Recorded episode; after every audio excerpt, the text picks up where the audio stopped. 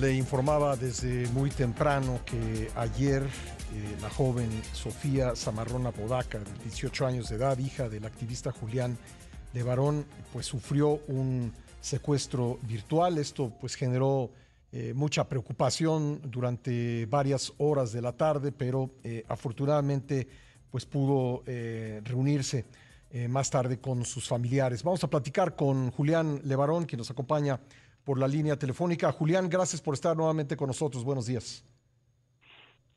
Pascal, buenos días, buenos días a todos. Cuéntanos qué fue lo que sucedió, eh, Julián. Pues lo que sucedió es que mi hija estaba en la universidad y recibió una llamada y le dijeron que había una emergencia y que algo había pasado con su familia y así se la llevaron. Y después le dijeron que que la venían siguiendo y que tiene que ir a cierto lugar y que le tenía que, dar, cambiar el chip de su teléfono y mucha información o le, iban a lastimar a su familia.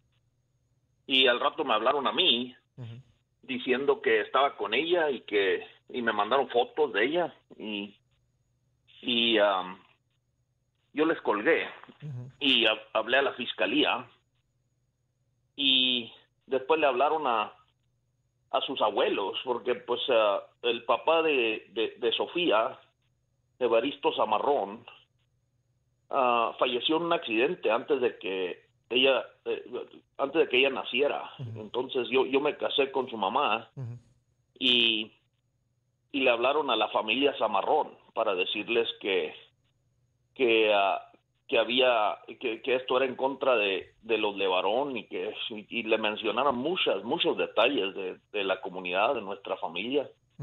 Y y nos estaban pidiendo 300 mil pesos y y aunque pensábamos que era un secuestro virtual pues no aparecía. O sea la estábamos buscando por cielo mar y tierra por cinco horas.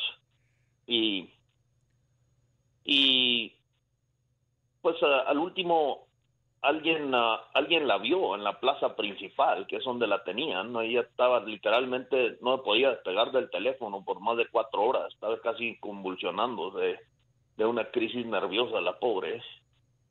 Y, y ahí la encontramos y eso fue lo que pasó, pero pues nunca, nunca, le, nunca mandamos dinero ni nada. Eh, estaba acompañada, es decir, las personas que planearon esto, se ve que lo planearon muy bien. Eh, ¿Se la llevaron a algún lado en algún momento?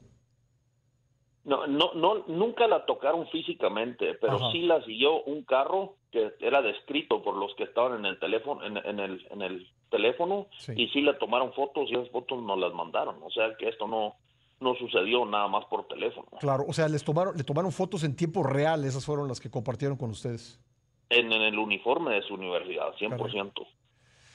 Caray, eh, Julián, bueno, pues eh, eh, es una, una manera de, secuestro que pues ya hemos visto en, muchas partes del país y que requiere evidentemente mucha planeación, ¿no? Sí, pues yo creo que la, lección aquí es si alguien te, te, habla o te amenaza o que no, no, conoces, pues no les des un segundo de tu tiempo. Y eso ya lo habíamos discutido, nomás que como la conversación empezó que había una emergencia con su familia, pues les, les dio la atención. Claro. Claro, quizá buscaron, uh, buscaron cuál podría ser, digamos, el, el, el, eslabón más, más débil de la cadena familiar, ¿no? Y a lo mejor eh, atacar por ahí. Sí, claro. Mi, mi, esposa, mi pobre, mi esposa estaba en una crisis ah, nerviosa también. O sea, ella pues uh, te has de imaginar todas las cosas que le decían, que la tenían enfrente, que, que, le iban a, que le iban a, mandar uh, fotos haciéndole brutalidades y quién sabe cuántas cosas la pobre la asustaron. Oye, pues eh, nuestra, nuestra solidaridad ante esto que sucedió, me, me alegra mucho que, eh, que, pues haya terminado felizmente, aunque estas cosas no debieran eh, ocurrir. Julián, un, un, abrazo para todos ustedes y, aprovechar para eh, preguntarte por, por, un nuevo aniversario que ya viene de la masacre de, de Bavispe. Estaremos en, en, la Ciudad de México, en, en el um, en el Senado, ahí en una en una reunión um, compartiendo testimonios y información este 4 de noviembre digo, yo creo que lo que hemos vivido nosotros lo ha vivido nuestro país. Ah, se, masacraron niños y mujeres, ah, mamás de 13, 7 y 6 hijas, hijos, y, y lo hicieron con una brutalidad tremenda, más de 3.500 disparos y a la fecha no tenemos a una persona sentenciada. Han detenido a muchas personas, como 30, además de 100 que participaron. Pero aquí lo que se oculta es la complicidad de las instituciones con los que se mueven y le hacen daño a la gente. Digo, estas personas que nos hablaron ayer, muy probablemente nos hablaron desde adentro de un penal, es lo que nos están diciendo. Entonces, ah, pues esta es la situación. Yo creo que el, problema se tiene que enfrentar desde la sociedad civil. Nosotros no podemos seguir aceptando que se tenga el monopolio en la justicia y en la seguridad por pura gente incompetente y corrupta que no da resultados y que nos impide defendernos a nosotros mismos. Esa actitud tiene que cambiar. Es un problema que solo podemos resolver 140 millones de mexicanos. No, no va a venir un líder a cambiar esto. Esto es una, tiene que ser una, una forma en que cambiamos los ciudadanos para enfrentar el problema.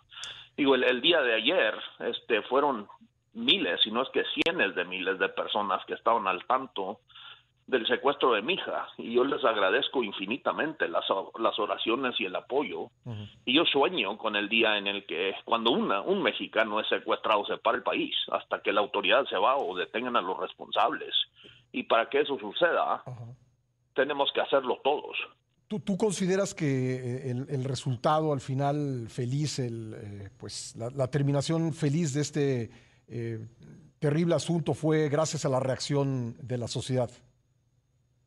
Definitivamente, digo, si no, si no hubiera esa reacción, yo creo que sí, al menos sí le hubieran sacado dinero a, la familia.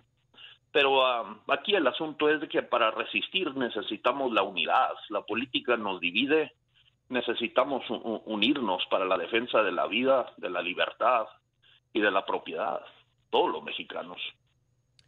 Eh, pero vamos a una elección, eh, Julián, y en las elecciones, pues la polarización se incrementa. Eh, ¿Te preocupa esto? Pues yo creo que muy pocos mexicanos participan en las elecciones. Esto no es un reflejo de representación real de los mexicanos. De, hecho, yo creo que la democracia ni siquiera embona en, en el continente, porque pues es una minoría la que participa y se usurpa y arroga el poder sobre millones de, de hacer daño con impunidad sin rendirle cuentas a nadie. Y eso tiene que cambiar desde la sociedad civil y las acciones de la sociedad civil. Los votos no nos van a llevar a la tierra prometida.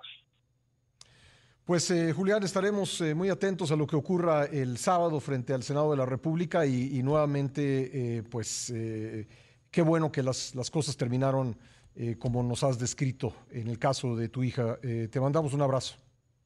Dios los bendiga a todos. Gracias, Pascal. Gracias, gracias, Julián Levarón.